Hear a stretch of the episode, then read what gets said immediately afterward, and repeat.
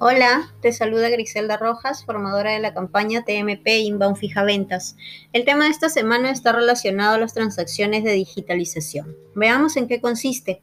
El propósito de esta implementación es educar a los clientes a realizar las gestiones de trámites, solicitudes y consultas que necesitan de una manera más ágil a través del aplicativo web y móvil.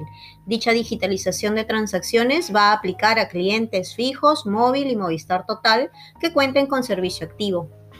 Tienes que tomar en cuenta que en esta primera fase solo tendremos transacciones digitalizadas en web y la vigencia empieza el 10 de mayo del 2021.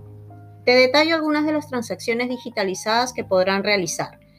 Si deseas consultar características del plan, acceso y descarga de los seis últimos recibos, cambio de números, contratación de SVAs, altas nuevas, etc.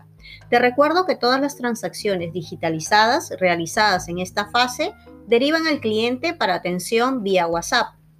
Recuerda, al finalizar tu llamada de venta como recordatorio, puedes invitar al cliente que acceda a través de la página web para solicitudes, transacciones comerciales, ya sea por servicio Movistar Total, fijo o móvil. Y no te olvides que encontrarás los simuladores de las transacciones en el site de Genio. Revísalas y te vas a familiarizar con la interacción.